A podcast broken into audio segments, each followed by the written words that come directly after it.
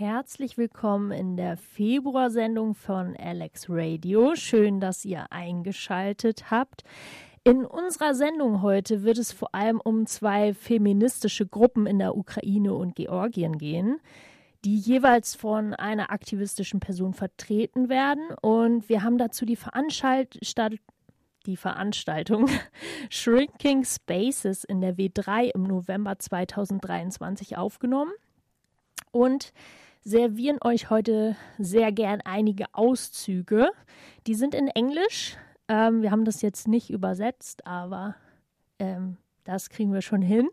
Ähm, diese Veranstaltung wurde organisiert in Zusammenarbeit von der W3 und Filia der Frauenstiftung.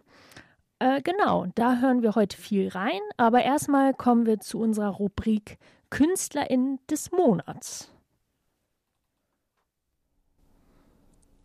Ich habe für diesen Monat zwei Künstlerinnen des Monats rausgesucht, in dem Mitschnitt, den wir senden, ist ja jeweils eine Aktivistin aus der Ukraine und eine aus Georgien zu Gast. Deswegen habe ich auch eine Künstlerin aus der Ukraine und eine aus Georgien rausgesucht. Die aus Georgien ist tatsächlich auch eine Empfehlung von Atina, die ihr in dem Mitschnitt hört. Und zwar ist das Creams. Creams ist Sängerin und Songwriterin, stammt aus Batumi in Georgien und hat 2019 angefangen, Musik zu machen.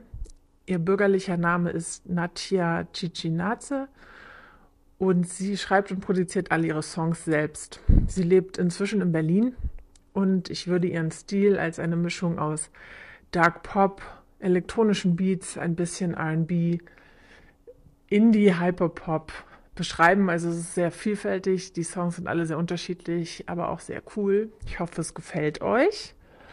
Und als Künstlerin aus der Ukraine würde sich ja eigentlich Aliona Aliona total anbieten, der ukrainische Superstar, die Rapperin, die mit feministischen Texten und Body Positivity seit ein paar Jahren auch europaweit bekannt geworden ist.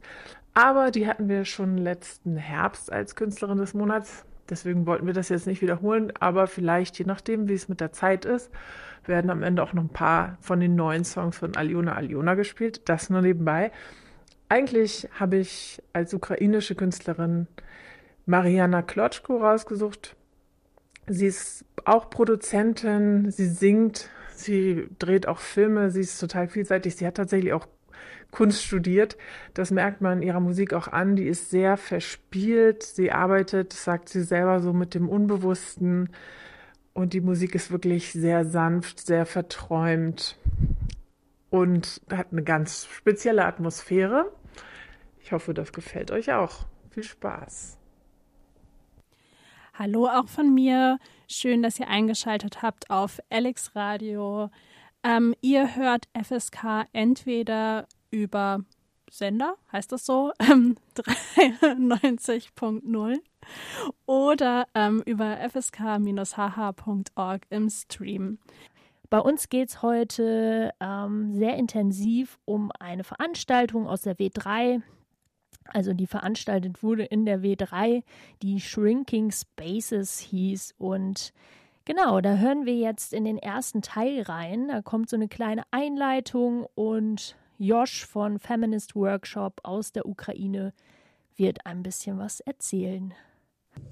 Um, a warm welcomes to everybody here tonight at uh, W3 to uh, our panel discussion Shrinking Spaces, a spotlight on uh, Georgia and Ukraine. My name is Victoria Hellfire and um, I'm part of the V3 team for uh, the program management and I'm uh, very happy um, to have you all here tonight and uh, to get to know two very engaged feminist initiatives uh, for, from Georgia and Ukraine. We want to figure out um, the specific challenges feminist activists are faced with, and we would like to discuss about the potential of different strategies to deal with the alarming development that makes it more and more difficult for civil societies and activists to organize to act and to raise their voices for equal rights and for political participation in public spaces. not only in cities and villages, but this is also a development in the digital sphere. And exactly this, the ambivalence of digital and analog spaces, as on the one hand, necessary spaces for political, political agitation, but also on the other hand, as spaces where existing inequalities and various forms of discrimination are um, reproduced is, is exactly what we focus on our uh, W3 project, Solidarisch Handeln Lernen, might be translated with learning to act in solidarity, in which context this event today takes place. I now wish us all a very interesting and empowering event and uh, raise the voice over to Nina and our panelists. Okay, welcome from my side as well, and um, especially welcome to you, Josh and Atina. Thanks for traveling here. Thanks for being here, because um, I'm I'm curious and uh, excited to put or not to put the spotlight on on feminist activism in Georgia and Ukraine, but to hear about um, feminist activism in Georgia and Ukraine and what um, your organizations, um, Feminist Workshop in Lviv, as well as um, Grlz Wave in uh, Tbilisi, um, are doing, developing, preparing, carrying out in terms of how to how you respond to shrinking spaces, how you respond to Russian misinformation, and how you respond to um, yeah, the, the current ongoing war and the shrinking spaces due to the war, as well as um, restrictions in government developments and law in Georgia that you are facing these years. Um, I, um, I, I would like to hand over the virtual mic to you, Josh, to present yourself. Thank you, Nina. Hi, everybody. It's really nice to be here. It's a privilege, but I think Ukrainian feminists deserve it.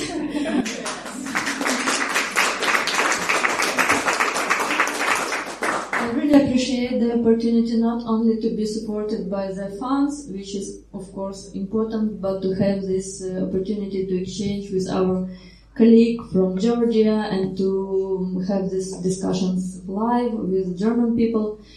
Yeah, so mm, my organization is Feminist Workshop. Uh, we, I'm co-founder of this organization, but also in uh, last year we co-founded another feminist organization which is called Ukrainian Feminist Network for Freedom and Democracy because of the war uh, my interests are civil society, movement building, decoloniality, philanthropy, and uh, I want to say one disclaimer is that today I, I think as Ukrainian I have to speak about some broader political context, about some very um, complex things, but um, I'm not a political expert and I might be not able to answer all your questions about some very uh, complex things, but I will try to bring some um, things which I think it's important to understand before we dive in into some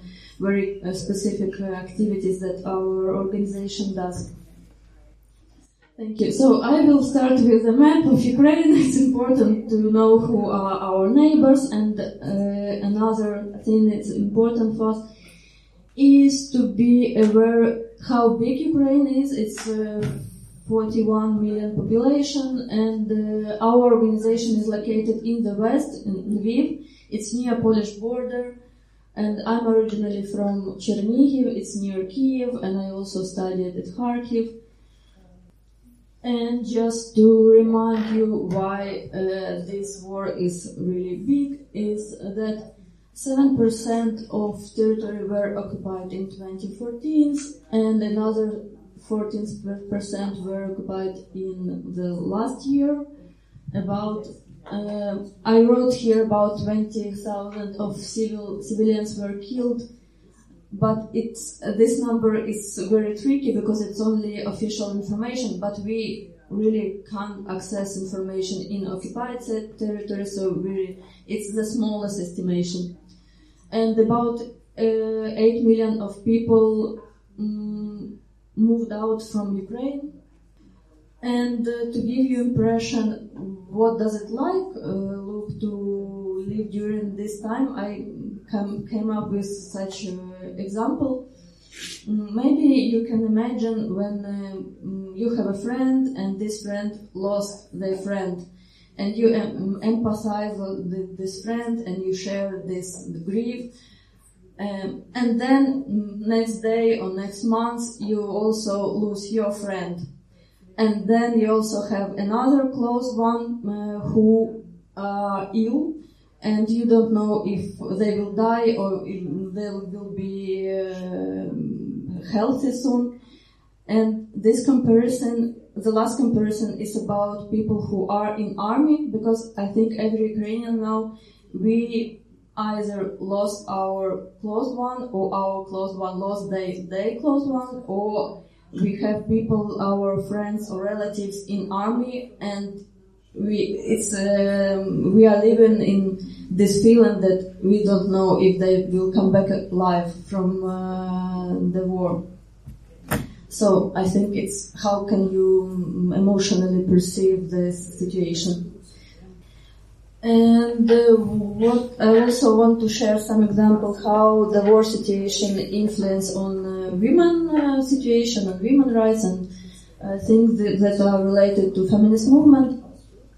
And I think it's uh, important to acknowledge that women became main breadwinners and only one caregivers because uh, they are those who are allowed to go abroad and uh, it's their responsibility to um, save their children and men mm, supposed to go to army or not just allowed to go abroad. So um, that's another load to women in Ukraine. And also um, another topic is, is sexual violence. It's I think it's the topic of sexual violence or gender-based violence or domestic violence is like general topic for every feminist movement, but in Ukraine the difference is that the most uh, dangerous sexual violence we afraid of comes from Russian soldiers and you can apply those methods to protect women uh, against this violence as you mm, do in your regular uh, daily activities in your inside of your country without uh, military aggression. Uh, so that's why I put here this uh, photo from Ace of March demonstration. We try our organization because it's in more safe region of West Ukraine. We try to still organize some street actions, demonstration, protests, but our main enemy have changed. now it's Putin and his army and the Russian soldiers. And another topic which uh, became more uh, very important is uh, supporting women in army. And here you can uh, see an example of one um, group that are they are trying to um, build uh, facilities to, pro- make production of uh, uniform for women in army. And also many women joined some actions fundraising and uh, efforts to gather money for armed forces and this one of the examples how do we fundraise money uh, and um, I wanted to show that um, people of each profession started to do this kind of activities, so everybody involved and everybody do their best what they can do. And here you can you can see uh, how uh, this uh, mm, part of one weapon it is anti-tank weapon. Uh, they make uh, pictures on the on this uh, part of this weapon and then make an auction so you can sell it and uh, raise a lot of money. And also, um, it's a great time for Ukrainian comedy because we rejected Russian content in YouTube and we, uh, it is a rise of uh, production in Ukrainian YouTube now and many uh, comedians uh, started to make jokes about the war, about civil society in Ukraine, and everything which is our daily life now. Uh, and also many, it's also about uh, starting to talk, talk, about opportunities, not only about shrinking spaces, but new opportunities. Of course, many Ukrainians uh, gain opportunities to present themselves on international area as similar to myself now. And uh, so people do what they can. I'm talking about feminist movements. somebody presented documentaries or films made during the war, somebody making exhibitions and so on, and also comedy shows. And many people started to do something totally new for them. Uh, and one of the important topics is uh, fight with Russian propaganda and documenting international crimes. Uh, so people who might have journalist experience, they started to collect uh, these testimonies in order to bring this uh, international justice to life. And um, some people are very active in, on Twitter and they are um, talking about how messages are not interpreted correctly on Twitter or in on other media, and um, yeah, it's another kind of activities we do now. I think it's it was eight or it was uh, yeah. So it's like more or less general context about uh, how does it look like to live now in Ukraine and about women's uh, rights. And as you see, um, as you can imagine, this resistance we have now is really popular. Um, everybody involved in this, and um, I think it's a great moment to think and to say about that. Everybody can be involved uh, if we live in the world when uh, we have such big crisis and uh, the spread of authoritarian regimes in the world we see different conflicts and uh, before the full-scale invasion maybe we thought that we don't would have special skills to be active enough or we don't have time but the war changed this and I I want this uh, to be a good example to inspire you also maybe or your friends or your close one to also do not be shy that you are not skilled enough you can also join these common efforts to fight against authoritarian regimes like as Russian regime. And over to you.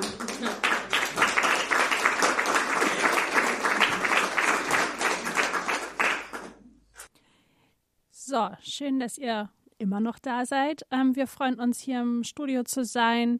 Wir sind Alex Radio, euer queerfeministisches Radio auf FSK Ihr habt etwas über den Aktivismus von Feminist Workshop gehört ähm, aus einer Veranstaltung von Feministinnen ähm, in der Ukra Ukraine und Georgien. Ähm, und wir hören jetzt nochmal weiter. Ähm, Musik von einer unserer beiden Künstlerinnen des Monats, Mariana Klotschko. Ähm, und wir haben gleich zwei Tracks mitgebracht. Erst kommt Come und dann kommt My Girl.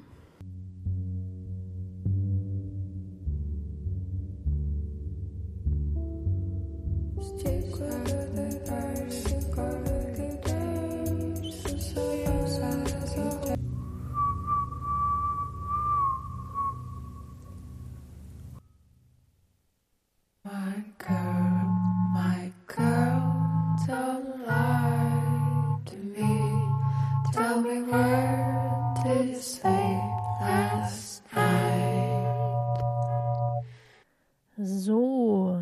sind wir wieder.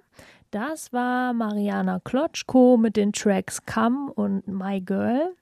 Und wir haben im ersten Teil der Veranstaltung von Shrinking Spaces Josh gehört.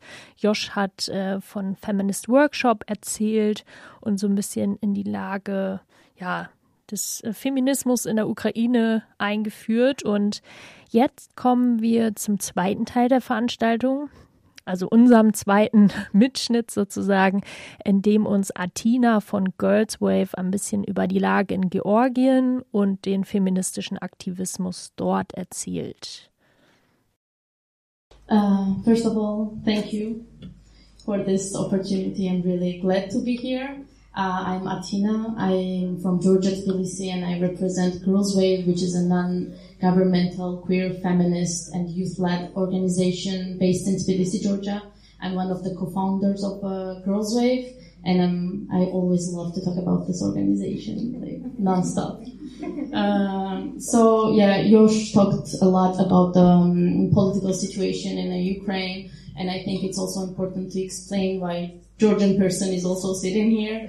Uh, because there are a lot of uh, similarities in our histories connected to Russian imper- imperialism and generally Russian aggression. Uh, 20% of our country is occupied by now by Russia.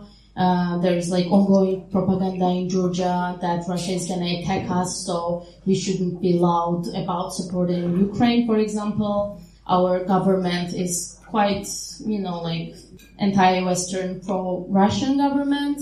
And Georgia's been through three different wars, wars, uh, for like last 20, 25 years. Like for my parents' generations, like I always had this kind of anger towards my parents' generation and my parents asking them like, why didn't you do this or that for democracy of this country, for, you know, whatever. And my, like, me and my mom, we had this discussions and she was like, like in my lifetime, I saw how Soviet Union collapsed. I saw war, um, like in the beginning of 90s uh, when we lost our, one of our region, Abkhazia to Russians. Then there was like civil war in Georgia. Uh, and uh, the civil war was happening because there was a lot of illegal stuff um, imported into Georgia from Russia, and then the civil war happened, and it was like not safe to at least go out in the streets in the 90s.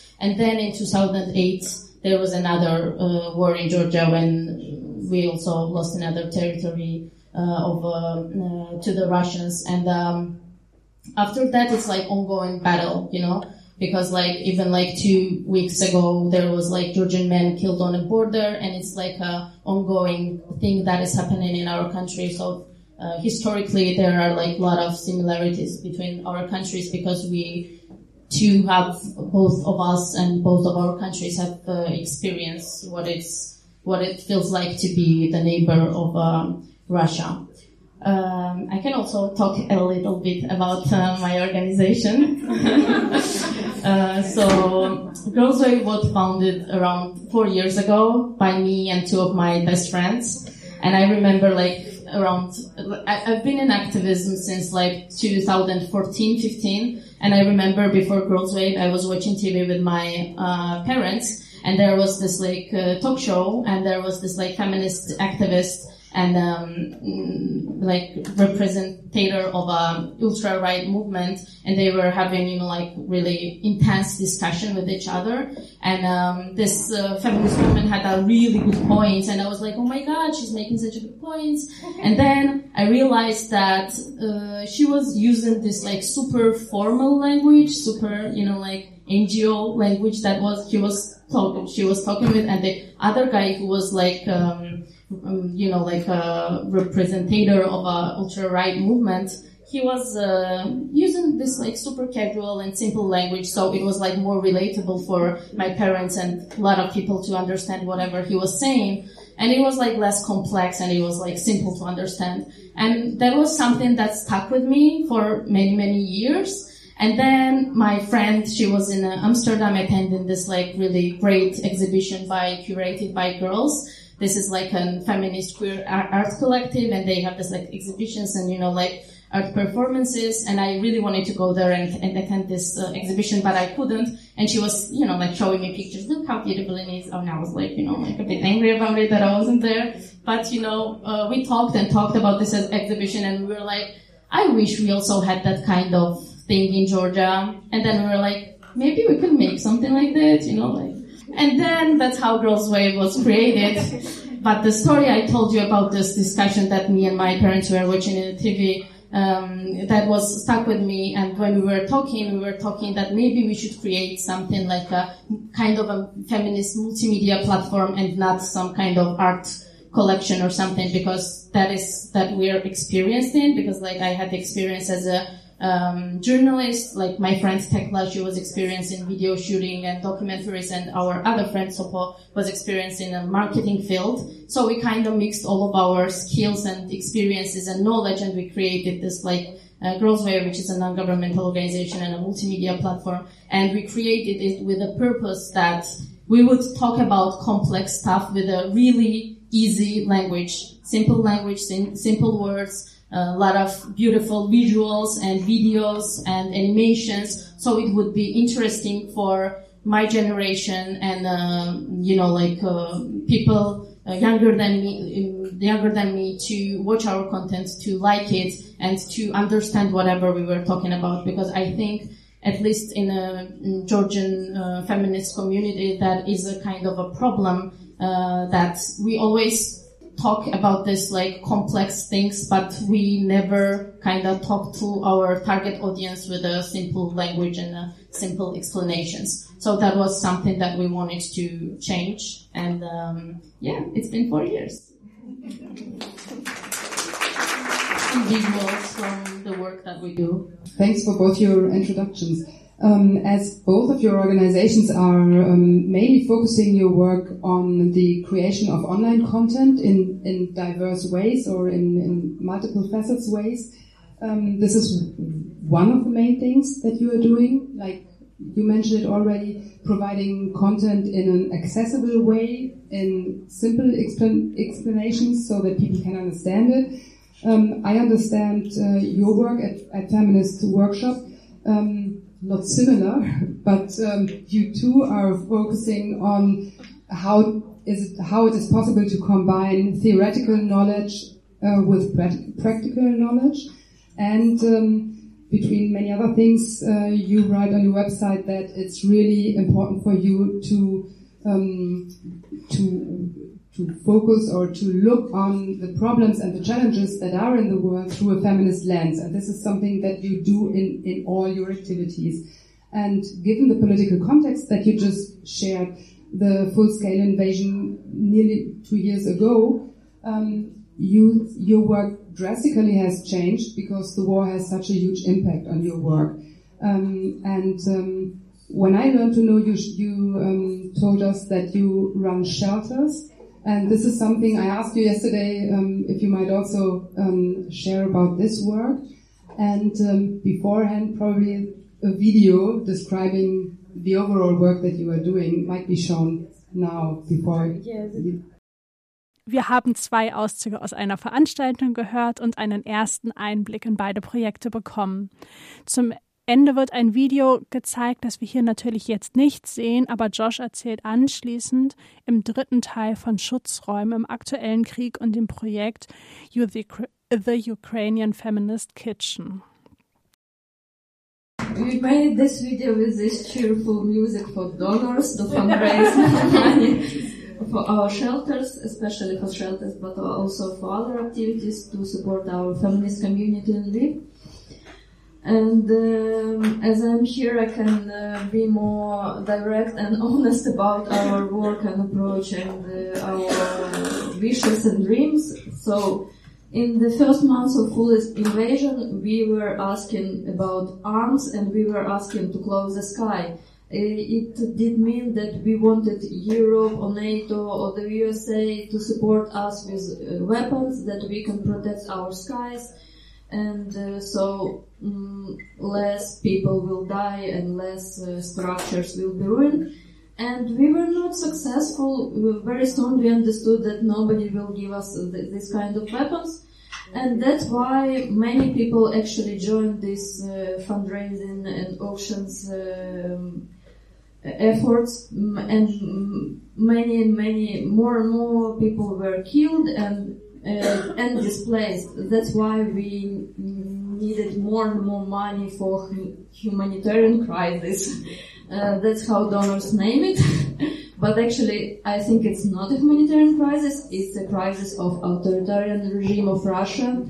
uh, that uh, international law just couldn't do anything with this, and that's why we have uh, these drastic consequences. And we forced to ask money from humanitarian donors who don't want to take any political position and uh, many donors they just don't want us to be connected anyway with army uh, given the context that our fathers, sons, uh, our uh, friends are in army, we couldn't be not connected with army. We couldn't not give our personal money or like my, my money which I earn with my uh, activism. I sometimes I have to donate to Ukrainian army because we, we have no enough support to protect ourselves.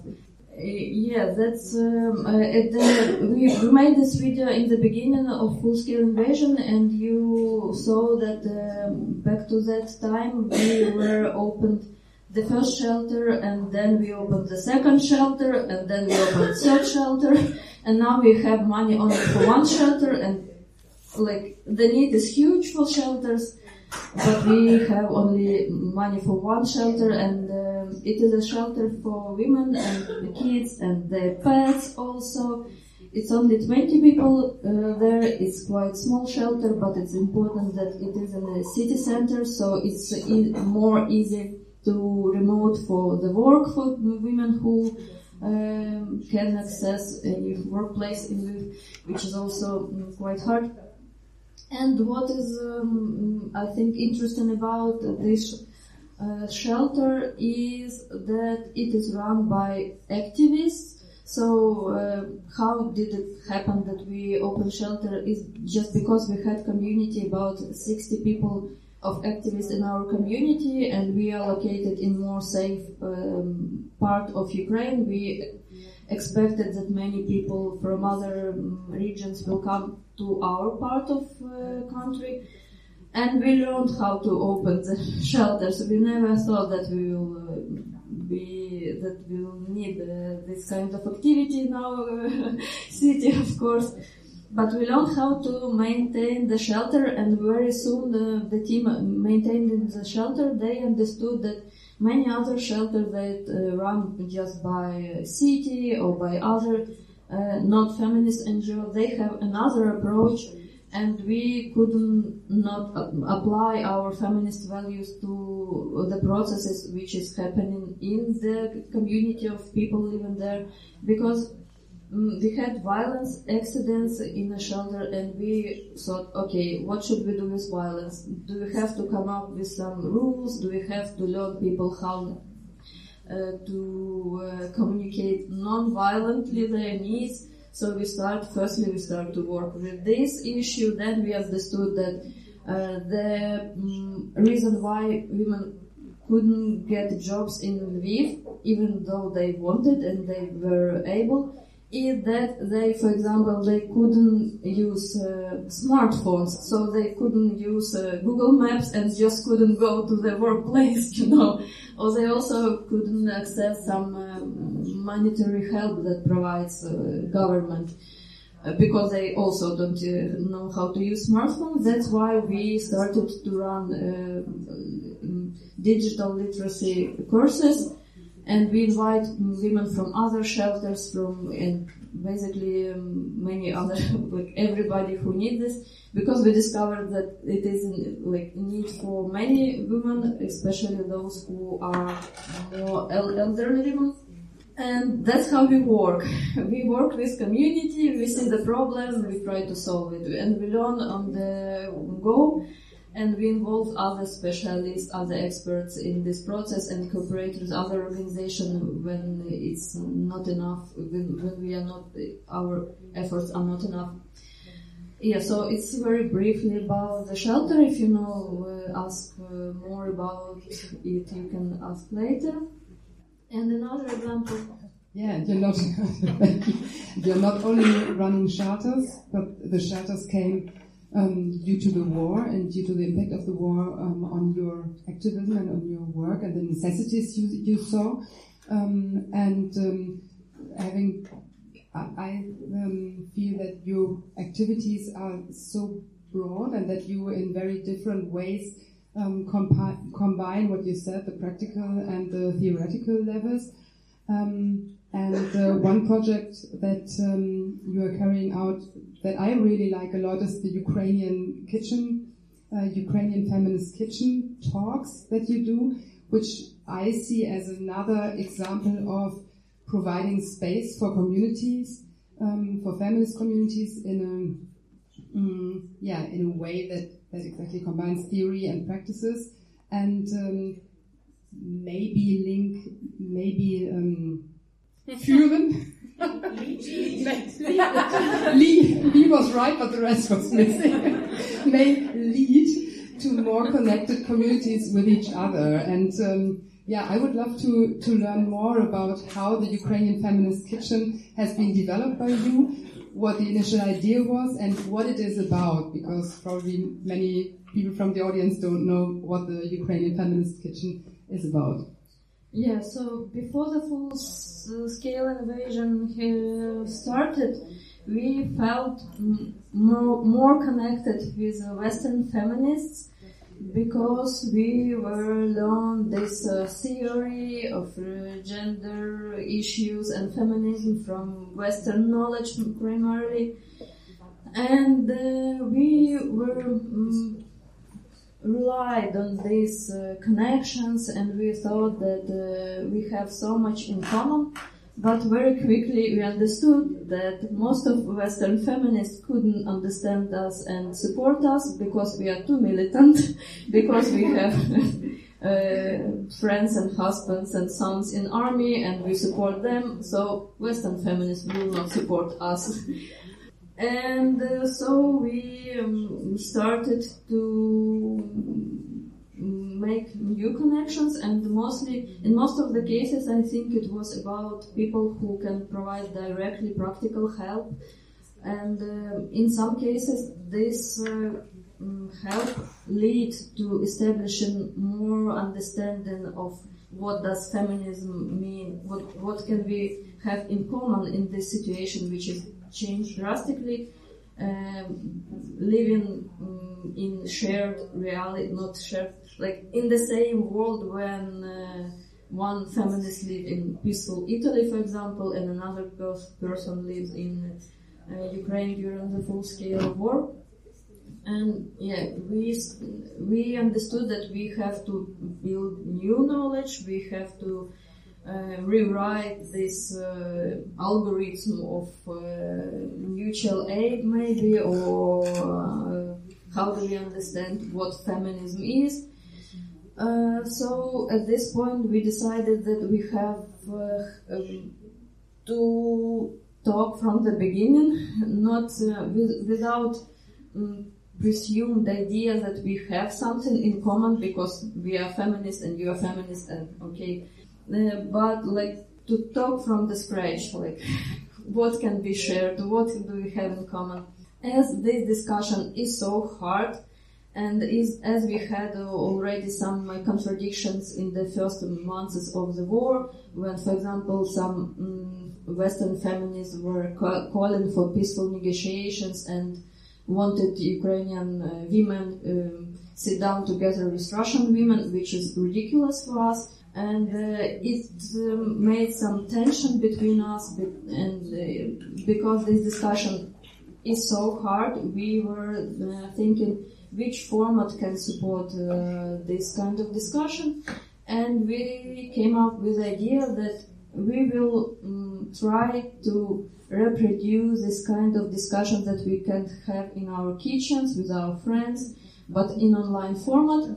So the format is like this. It is a Zoom discussion with people, invited speakers, one speakers from Ukraine, another speakers from other country. Uh, we had speakers from Italy, from the USA, from Azerbaijan, and moderators from Armenia. And um, people talk, and also we have a chief our chief was Katya. She is a shelter coordinator, uh, but she loves cooking. So Katya shows how to cook traditional, some traditional Ukrainian dish. and everybody can join while listening to the discussion. And we discuss very hard political topics as, uh, for example, if feminism movement can be global, really global, and uh, how can we cooperate with those with uh, big power imbalance or things like this. Uh, and so um, it is in English. Uh, we um, organize these discussions once in a month or once in a two months. So the next uh, meeting will be in the end of December, I suppose, but uh, we didn't announce it yet. And also we have recording. It is uh, the these discussions um, last for almost two hours, but the recording is only 40 minutes or something like this. So it's short, shorter version with quotes. and so I really um, enjoyed this uh, conversation. We have really great feedback and people from over the world from different continents, and uh, we really um, it it gives us hope that we can rebuild feminist solidarity all over the globe. And you combine tra tradition theory with kind of traditional um, items, as I understood it. For the last feminist uh, kitchen table, it was some kind yeah. of yeah, embroidery. Then, then we decided to draw because uh, not so many people joined the cooking, uh, even though they was uh, saying that oh it's so interesting to watch how you cook, but we wanted people to cook with us actually. Maybe because it's not so easy to buy beetroot or like cabbage, I don't know, or grechka, uh, buckwheat in every country, I don't know. But yeah, we um, experimented with uh, this uh, act common activity, and uh, the last time we were drawing um, traditional embroidery patterns. So embroidery can be also something difficult to do without pre previous experience, you know. So we decided just we have an artist. We had an artist last time, and maybe we will invite her for the next time.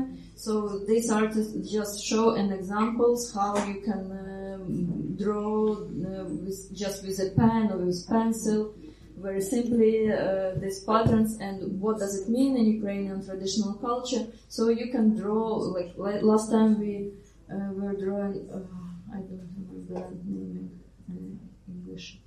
Towels. Oh yeah, it was towels for celebration for some ceremonies. Uh, like so, you could uh, draw a towel with your faith on it.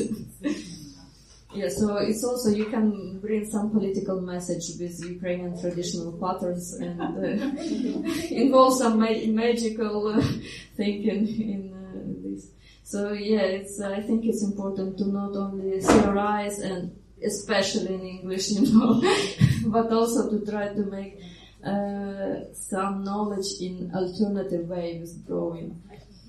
I find the drawing personally much more accessible than cooking parallel yes, because exactly. listening to a to to a talk to a discussion um, about a topic that I don't know so much about perhaps and in parallel cooking something that I have to prepare is for me personally it's too complicated so I appreciate the drawing and I'm curious for the next one thank you for sharing these yeah these examples or these insights of your work, Josh?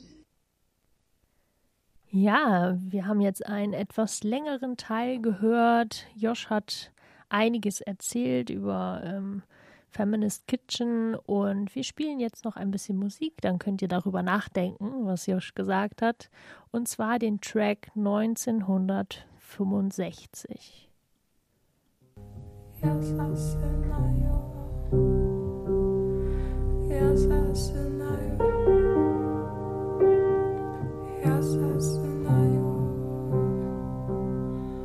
Yes,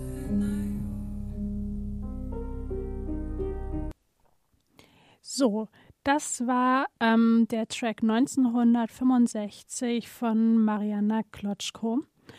Ähm, und im nächsten Teil ähm, hören wir jetzt etwas ähm, über Girls Wave aus äh, Georgien. Atina hat ein Video gezeigt in der Veranstaltung ähm, und geht jetzt näher darauf ein. And um, now I would again ask you, Atina, um, if you share some of the examples of your work, and you also have prepared and brought a video about your work. So we don't often do this like high production videos because it takes so much energy and you know like resources, and we are only like ten people in our organization. Uh, but yeah, that is uh, for me that is a good example. Oh my god, that is a good. Thank you. That is a good example of the kind of work that we usually do because like we believe in a uh, digital activism and we believe that it can really bring changes into our society, especially considering that Georgian society is quite quite conservative. Uh, so we try to have this like super relatable, simple, emotional kind of contents that would relate to a lot of them. Um, and yesterday we were talking about the kind of uh, what I do consider like Grlz Wave's success, right? And I was thinking um, about it, and firstly, I would say that um, considering that yeah, Georgia is a super conservative country, and there is only like 3.5 million people in Georgia. Uh, the topic of feminism and queer rights uh, aren't really popular, and people do not really care about it. Um, so I think the success for us is that uh, in, in, like four years, um, we have like around 100,000 followers on uh, Facebook, 15,000 on Instagram, 30,000 on TikTok, and our like monthly reach, for example, on uh, Facebook is from 700,000 to a million. So it means that our content and what we create and what we do really uh, works and I'm like super proud of it because like I'm kind of a like a head of the communications and uh, everything that we post. I'm super involved in everything, so I'm super proud of it, and I'm super proud that there are like uh, little little girls and women that trust us and ask for our advice. Um, because like for example if you post a tiktok video uh, and uh, we you know like mention somewhere that if you have some questions regarding this video you can message us it's like 50, 100 people, people messaging us on uh, Instagram privately about, you know, like whatever the topic is. Um, and also, I would say that I'm super proud what uh, have happened in uh, March in this year in uh, Georgia. Uh, so there was this proposed bill called the Agents Bill, Anti-Agents Bill, Foreign Agents Bill. Uh, we called it like a Russian law, and uh, it was uh, this legislation would uh, have required NGOs and CSOs and media organizations receiving more than 20% of foreign funding to register as um, foreign agents. And it was like super problematic law, and it was like the government Show parties proposed it and it was passed like super quickly. They said that they would not pass it, but they did it in like a week or something. And I remember this was like super emotional period for me because like I was thinking that there is so many stereotypes and so many wrong views about NGOs and CSOs and uh, no one's gonna support us and no one is gonna come out to you know like fight against this law. Uh, but you know, like we didn't have any like other way than fighting against it. And I remember like Grlz Wave as I said, we mostly are active in the digital uh, areas, like we're digitally active, but also like we have like other stuff that we usually do, for example, murals, as I told you, or, you know, like we have some gatherings and stuff. And this was like the first time when we got like super involved in uh, protests and organizing the protests because we organized anti-agents bill uh, protests with a lot of other organizations. And um, this uh, law uh, didn't pass because there was like huge backlash from Georgian society. To be honest, I think that if uh, there was like different naming of the law, this law would pass. But considering that we have Soviet uh, background and history, uh, everyone in the Soviet Union who was, uh, you know, like marked as a agent or foreign agent, it meant that they were, you know, like anti their country, so they would be dislocated in Siberia or, you know, like punished in a lot of different ways. So this was something that um, generations in Georgia still remember that being named an agent is a problematic thing and it, it kind of connected to whatever the Soviet past Georgia had. So a lot of people got angry and they went out and I kind of consider that mm, this law didn't pass. I also kind of consider that we also took tiny part in that because we created so much content. Um, I was crying all the time, like 24 7 when this was happening. I was so emotional because I had no hope, but still we were uh, creating this content and also organizing the protests, uh, out uh, in Tbilisi streets. Um, so yeah, that, that, that, that are the things that I would consider really successes.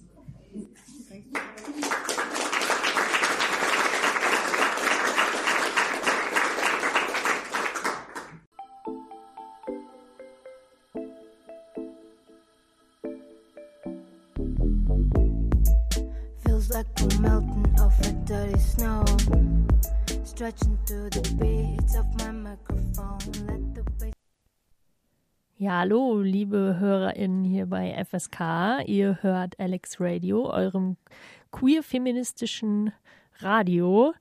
Ähm, genau, und wir haben gerade Musik gehört, und zwar von Creams. Und ähm, jetzt geht es nochmal weiter mit den letzten zwei Teilen von unseren Mitschnitten ähm, der Veranstaltung zu Feminismus in Georgien und Ukraine. I'm interested in this kind of disappointment you talked about about the Western feminist movement, um, because I mean I know a little bit that there are there were these kind of voices who think pacifism means just uh, that you should talk with anybody or whatever. But I and want to give up territories. well, was it kind of what you mainly experienced from Western feminist movements, or was it part of them? Because um, it's not clear to me. Was it kind of all over Europe where you felt that these voices were stronger than the other ones supporting your? Uh, yeah, there is uh, definitely some uh, differences.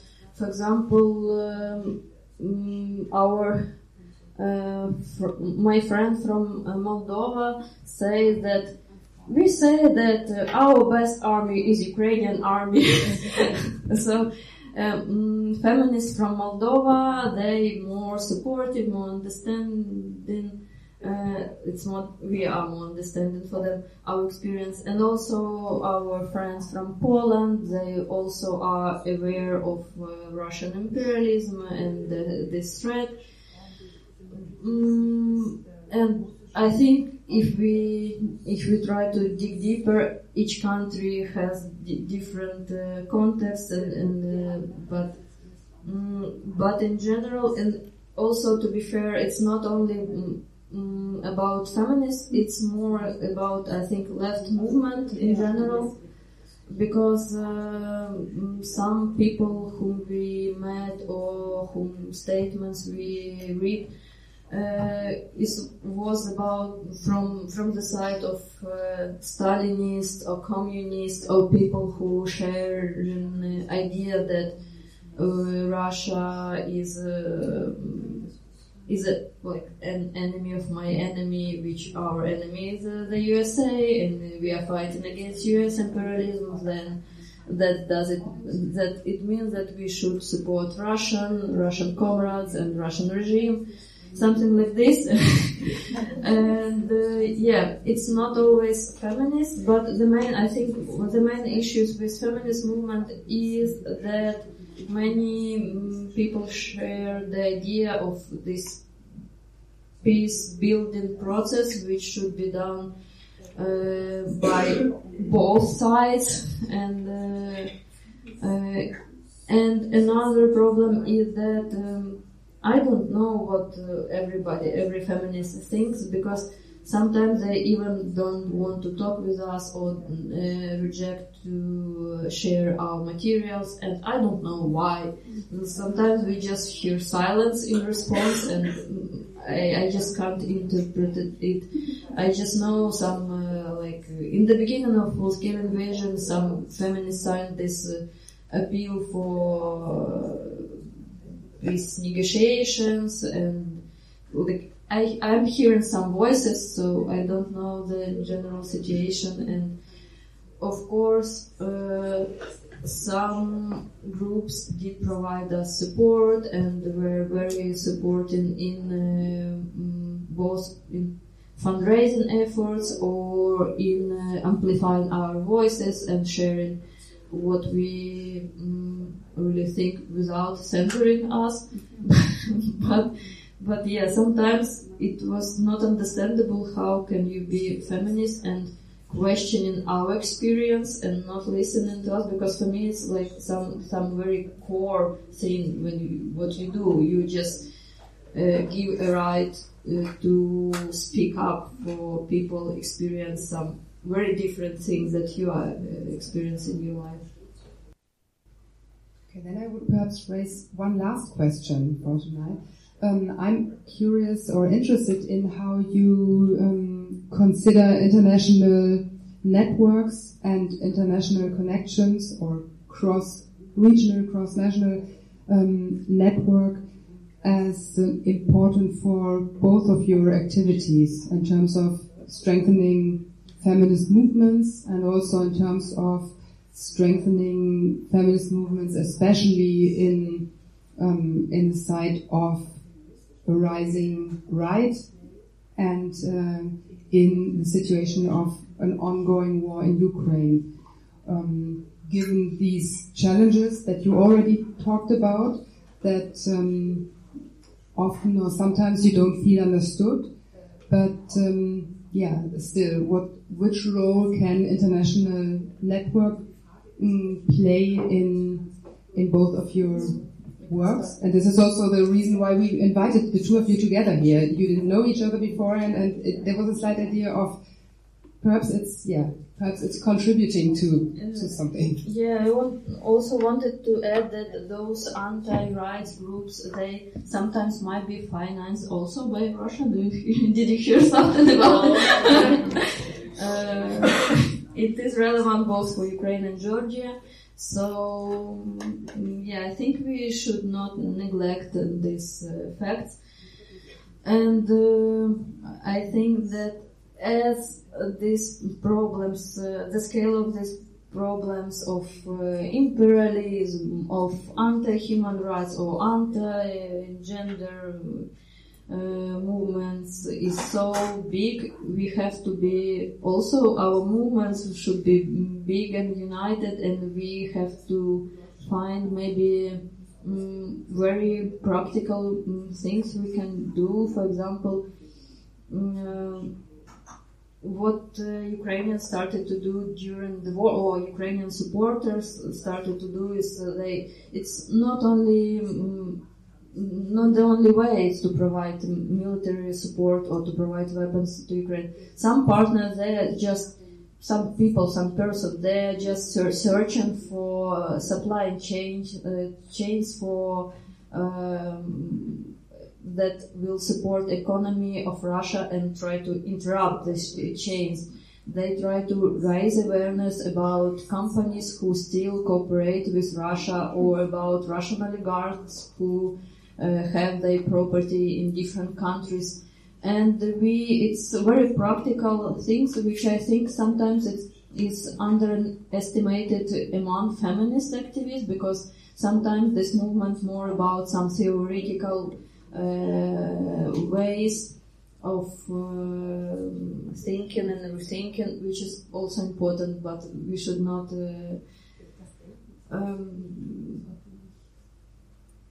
we should remember that uh, it is also needed to do something practical and uh, it can be something very little but addressed to very global issues like imperialism and one of the things that i believe we can um, make together is to find a way how do we fight against both imperialism, against US imperialism and Russian imperialism. How do we fight against um, different conflicts without war conflicts and, and wars without comparing and not projecting our assumptions on this crisis? Because every every war is different but we should address every conflict and uh, search for uh, ways what what can I do, what can my mother do, you know, what can my grandmother do, and uh, yeah, make this uh,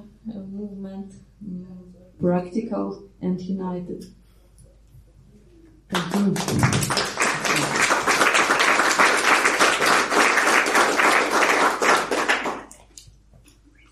Um, I, I would just add that this kind of conversations and discussions is always kind of important for me because when you are living in a country where there is always some, I don't know, some new urgent, you know, like problematic thing happening every day, you're like, oh my god, how are we dealing with this? You're kind of on the verge of burnout. You're always, you know, like super sensitive to these topics and super, you know, like exhausted for from whatever is happening in a, in your context, and sometimes you just feel super hopeless.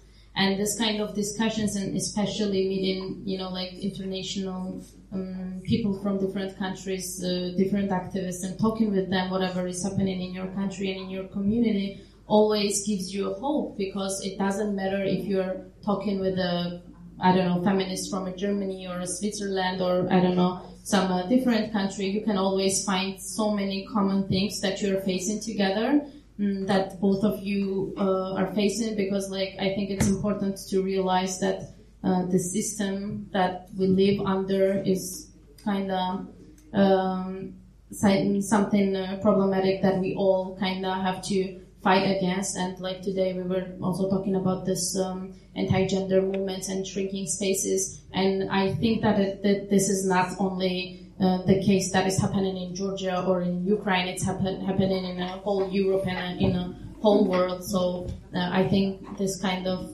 us united, talking about expressing our feelings and uh, sharing our thoughts and plans and hopes, kind of gives you the hope to keep fighting. So yeah.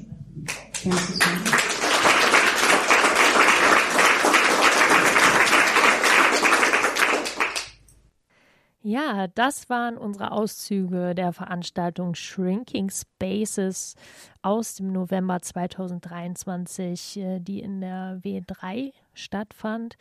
An dieser Stelle nochmal danke, dass wir das aufnehmen durften. Ähm, es war sehr schwer, da Auszüge rauszuschneiden, weil alles so interessant war. Äh, wir hoffen aber, dass das, was ihr gehört habt, auf jeden Fall für euch interessant war und dass man da auch noch mal weiterdenken kann, weil die Situation in der Ukraine, aber auch in den umliegenden Ländern ähm, bleibt ja weiterhin aktuell. Der Imperialismus von Putin ähm, hört nicht auf, sondern äh, wir werden damit weiter zu tun haben und ähm, ja, ist natürlich gut, nochmal darüber nachzudenken, wie wir Solidarität zeigen können mit den Leuten vor Ort, mit den Initiativen. Und jetzt kommen wir aber zu unseren allmonatlichen Rubriken und wir fangen an mit dem Punk-Song des Monats. Viel Spaß! Mein queer-feministischer Punk-Song des Monats gegen die Februar-Tristesse mit einer ordentlichen Portion Wut stammt von Messed Up. Messed Up sind vier Frauen, die seit einiger Zeit in Warschau als Geflüchtete leben. Ursprünglich kommt die Band aus der belarussischen Stadt Grodno nahe der polnischen und litauischen Grenze. Wie viele andere mussten sie ihr Land verlassen und versuchen sich in Polen ein neues Leben aufzubauen. Messed Up gründete sich 2015 mit dem Willen, der Lethargie ihrer postsowjetischen Heimat zu entfliehen und den sozialen Erwartungen und Zwängen der eigenen Umgebung mit Selbstermächtigung und Kreativität entgegenzuwirken.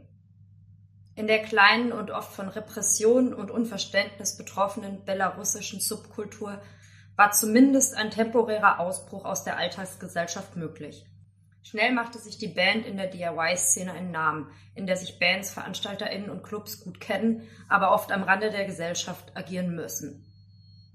Messed Up hat zuletzt 2023 das Album Back to Reality herausgebracht. Da sie bei Audiolied sind, erfreuen sie sich auch in der deutschsprachigen Punk-Szene an Beliebtheit. In den russischsprachigen Texten der Band geht es um Rassismus, Homophobie oder gesellschaftliche Ignoranz. Sie lehnen es ab, ein konformistischer Teil der patriarchalen und unterdrückerischen Gesellschaft der ehemaligen UdSSR zu sein. Lauthals schreien sie heraus, was sie ablehnen. Lasst euch einen Moment mitziehen und wütend sein mit dem Song Smash Patriarchy.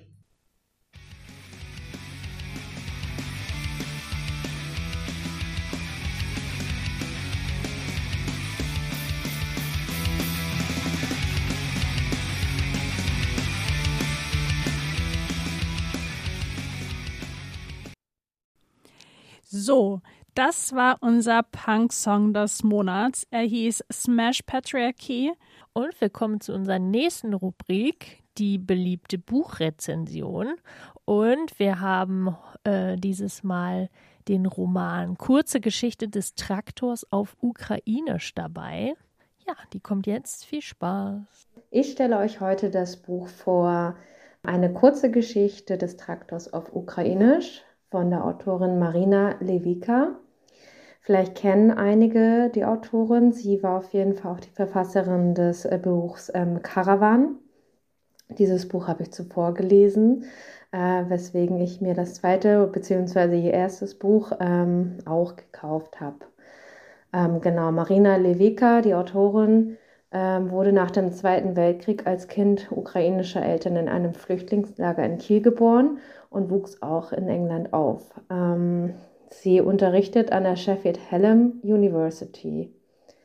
Mit dem Plan, durch eine Zweckehe eine Frau zu retten, fängt die Geschichte um die, um die Familie Majewska an. Nach dem Tod seiner sparsamen Frau Ludmilla zwei Jahre zuvor möchte Kolja, genannt Nikolai, eine Ehe mit der 36-jährigen Valentina aus der Ukraine eingehen, damit sie und ihr hochbegabter Sohn Stanislav in England leben und bleiben können. Seine 47-jährige Tochter Nadeshda arbeitet an der Uni, ähnlich wie die Autorin selbst, und ist seit dem Tod ihrer Mutter im Erbschaftsstreit mit ihrer Schwester Vera. Doch mit dem Auftritt der absurden Idee, mit 84 noch zu heiraten und sei es aus Liebe oder dem Wunsch, Fürsorge zu erhalten, kommen sie zusammen, um den Plan zu vereiteln, ignorieren jedoch, dass der Vater durch die Liebe wieder zum Leben erweckt wird. Die Turbulenz nimmt die Familie, deren Eltern zuvor aus dem kommunistischen Ukraine geflohen sind, zum Anlass, die Flucht der kosakischen Familie, die Geschichte und den Systemwechsel Ukraines sowie deren Überleben in England seit der Flucht aufzurollen. Äquivalent schreibt der Vater die Geschichte des Traktors auf Ukrainisch, in dem der Systemwechsel Widerhall findet und die Familienkrise nimmt dabei ihren Lauf. Levika vereint in dem Roman verschiedene Generationen der Migration. So treffen Arbeitstradition und Wissenschaft, Kapitalismus, Elite und Ideen sozialer Gleichheit aufeinander. Jenes Gemengelage zeigt deutlich und komisch auf, wie gesellschaftliche Konflikte des Herkunftslandes in der heutigen Familienmigration weiter ausgetragen werden. Ukraine war immer schon ein Land, so wird es erzählt, was zwischen Unabhängigkeit, russischen Inanspruchnahme und kapitalistischen Erzählungen sich positionieren musste, ähnlich wie die Familie Majewska es innerhalb der Familie und deren eingenommenen Rollen nun austrägt.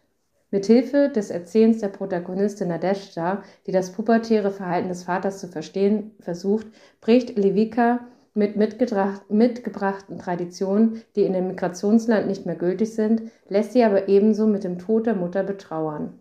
In dem Roman geht es um menschliche Konflikte wie der ausgefochtete Erbschafts- und Ehestreit, Intrigen und Familientraumata, die, schaut man näher hin, Erben einer Kolonialisierung des Landes Ukraine sind. Ebenso geht es um intime menschliche Bedürfnisse wie den Wunsch, im Alter was vom Leben zu bekommen, die mitunter verklärte Sehnsucht nach dem Zuhause, das es nicht mehr gibt und wovor die Kinder beschützt werden müssen, und um den Drang nach Rettungsaktionen, die als Kompensation dienen, um mit Einsamkeit im Alter allgemein umzugehen. Doch letztendlich geht es ums Überleben als migrantische Person in einem Europa, was Flucht und Asyl immer weiter verschärft und die Frage stellt, wer Opfer sein darf. Levikas Schreibstil ist dabei aufgeweckt, bitterböse und direkt. Sie reflektiert den gesellschaftlichen und historischen Kontext in den Dialogen dabei stets mit. So bekommt man viel von der Geschichte und Gegenwart Ukraines zu lesen. Die aktuelle Geschichte thematisiert ferner alte sexistische Geschlechterrollen, Paternalismus, der vor Generationen nicht zurückschreckt, die Hilflosigkeit alter Männer, die es nicht gelernt haben, sich im Alter selbst zu versorgen, sowie die matriarchische Kraft der verstorbenen Mutter, die eine Familie zusammenhielt, die sich zwischen zwei Welten bewegte.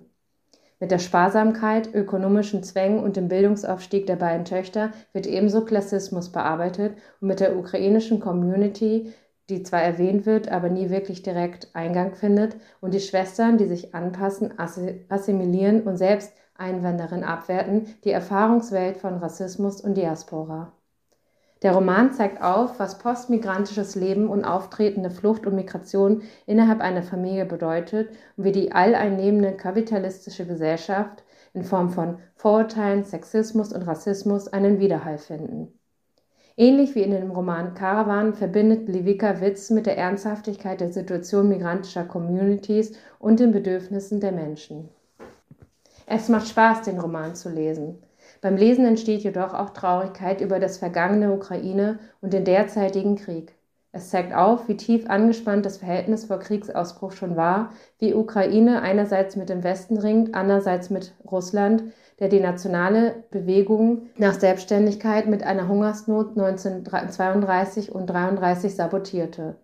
Ukraine war wie viele osteuropäische Länder im historischen Spannungsfeld von russischem Kommunismus und deutschem Faschismus. Es macht aber auch deutlich, welche Geschichten vom Überleben von der neuen Migrationsbewegung, die es seit Kriegsausbruch in Europa gibt, in Zukunft erzählt werden können, die ihren Ausgangspunkt stets in der Geschichte haben und schärft dabei den Blick für weitere Erzählungen einer postmigrantischen Gesellschaft. Zum Teil ist die Personenbeschreibung der Valentina sehr befremdlich und auch wie über Abschiebung gesprochen wird, da dies ein sehr emotionales Thema ist. Wirklich kluge, komplexe Gedanken bringt dieser Roman natürlich auch nicht, aber zumindest versteht man mehr, welcher Einfluss der Westen auf die Migrationsbewegungen hat. Ja, das war unsere Buchrezension. Spannend. Ich habe das Buch noch nicht gelesen. Vielleicht werde ich es nochmal machen. Genau, und jetzt kommen wir zu unserer nächsten Rubrik und zwar den Newsflash. Newsflash. Berlin. Am Dienstag, den 13. Februar 2024, stellte die Familienministerin Lisa Paus von den Grünen die Studie Lauter Hass, leiser Rückzug vor.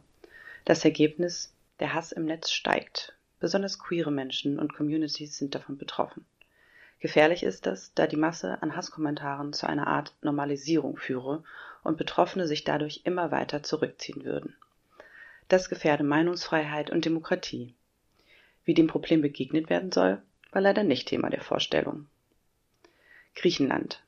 Good News zwischendurch. Am Freitag, den 15.02., wurde die sogenannte Ehe für alle legalisiert. Damit ist Griechenland das erste christlich-orthodoxe Land, in dem Queers heiraten dürfen. Gleichzeitig bedeutet das leider noch lange nicht, dass es eine volle Gleichberechtigung gibt. Was beispielsweise reproduktive Rechte angeht, sind Queers immer noch nicht gleichberechtigt. Aber immerhin ein Schritt in die richtige Richtung. Go Greece. Hamburg. Eigentlich nicht zu fassen, dass wir davon berichten müssen. Aber mal wieder gibt es im Nachrichtenmagazin Spiegel diskriminierende Beschreibungen zu lesen. Da geht es nämlich darum, wie ein Mord im sogenannten Milieu der Homosexuellen aufgeklärt werden würde. Man darf sich fragen, was ist denn dieses Milieu der Homosexuellen? St. Georg, Köln oder der Eurovision Song Contest, wie der LSVD zynisch kommentiert? Solche Beschreibungen verunglimpflichen Queers und Homosexuelle einfach kollektiv und sind völlig daneben. Kanada. Der wichtigste zivile Nachrichtendienst Kanadas hat vor einer Anti-Gender-Bewegung gewarnt. Anders ist ein Bericht der Antiterrorismusbehörde ITAC, wonach insbesondere Transmenschen und Drag Queens Zielscheibe von transfeindlichen Kräften seien. Einerseits geht es dabei um die Sorge vor queerfeindlichen Attentaten, wie beispielsweise vor einigen Monaten an der Waterloo University, gleichzeitig aber auch um politische Diskriminierung und Einschränkung. Erst vor zwei Wochen beschloss etwa Danielle Smith, die Premierministerin der knapp fünf Millionen EinwohnerInnen zählenden Provinz Alberta, dass die Behandlungsmöglichkeiten von Transkindern und Jugendlichen eingeschränkt werden. Berlin. Auch in diesem Jahr gibt es bei der Berlinale, jetzt gerade bis noch zum 25.02., wieder zahlreiche LGBTIQ-Plus-Filme zu entdecken, wie die Siegessäule schreibt. So taucht zum Beispiel Levan Akins Spielfilm Crossing in der Underground-Szene Istanbuls ein oder Bruce LeBruce überrascht mit einer Neuinszenierung von Pasolinis Theorema. Darüber hinaus gibt es Dokus über queere Berliner Größen wie Peaches oder Jürgen Baldiger. Der 38. Teddy Award, der offizielle queere Filmpreis der Internationalen Filmfeste Berlin, wird am 23.02. in der Volksbühne vergeben. Vielleicht hat ja jemand Lust vorbeizuschauen. Simbabwe. Der Vizepräsident von Simbabwe blockiert die Stipendienvergabe für junge LGBTQI-Studierende. Seit 2018 vergibt die GALZ, eine LGBTQI-Organisation aus Simbabwe, das Stipendium an Queers zwischen 18 und 25 Jahren und bietet so Zugang zu universitärer Bildung. Die jetzige politische Blockade zeigt die tief verankerte Homophobie im Land, so schreiben verschiedenste Menschenrechtsorganisationen über diese Blockierung. Europa. Zum Abschluss eine News oder vielleicht ein Aufruf, bei dem wir nicht ganz wissen, was wir davon halten sollen. Der schwule Ex-Jugendnationalspieler Markus Urban organisiert eine Art Gruppen-Coming-out im Profifußball. Der 17. Mai, also der Internationale Tag gegen Homophobie, soll demnach der, das erste Angebot sein von tatsächlich vielen. Es soll ein Angebot sein, sich öffentlich und in einer Gruppe zu outen. Danach sei es jeweils am 17. eines Monats möglich. Das Angebot gelte für Sportler und Vereinsfunktionäre, egal welches Geschlecht, Urban weist darauf hin, dass es bislang keinen einzigen Profispieler gebe, der sich offiziell als queer geoutet habe. Er möchte mit dem Tabu brechen. Wir sind gespannt. Jetzt aber erstmal viel Spaß bei der weiteren Sendung. Hallo, ähm, ihr hört Alex Radio, das war unser Newsflash. Wir haben heute den 18. Februar, das heißt, dass wir ähm, uns aus traurigem Anlass auch noch ein paar ähm, wirklich sehr unschönen deutschen Themen widmen wollen und müssen.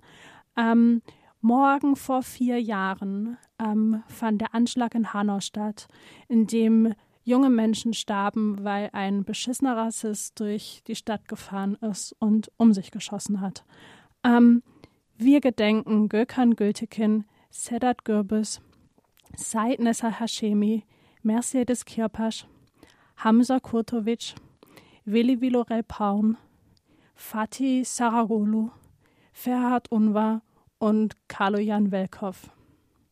Wir erinnern aber auch an Yaya Jabi, der auch am 19. Februar, aber 2016, also vor acht Jahren, in Hamburg verstarb.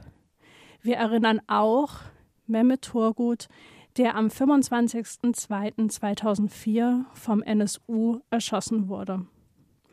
Wir sind sauer, dass so viele Morde passieren konnten in Deutschland, in einem Staat, wo wir uns eigentlich sicher fühlen wollen. Dass wir uns weiter nicht sicher fühlen können, zeigt auch, wie die Ostsee-Zeitung gerade berichtet, dass die Polizei zwei, äh, zwei Busse gestoppt hat, ähm, in der Menschen saßen, die zu der Mehmet-Turgut-Gedenktour wollten.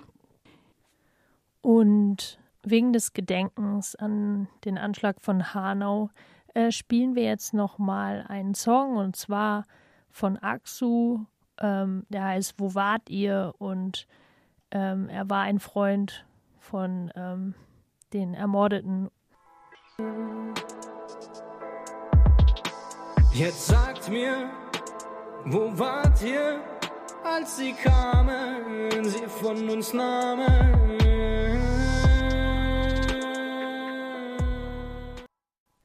Das war Aksu äh, mit Wo wart ihr? Ein sehr eindrücklicher Song, finde ich.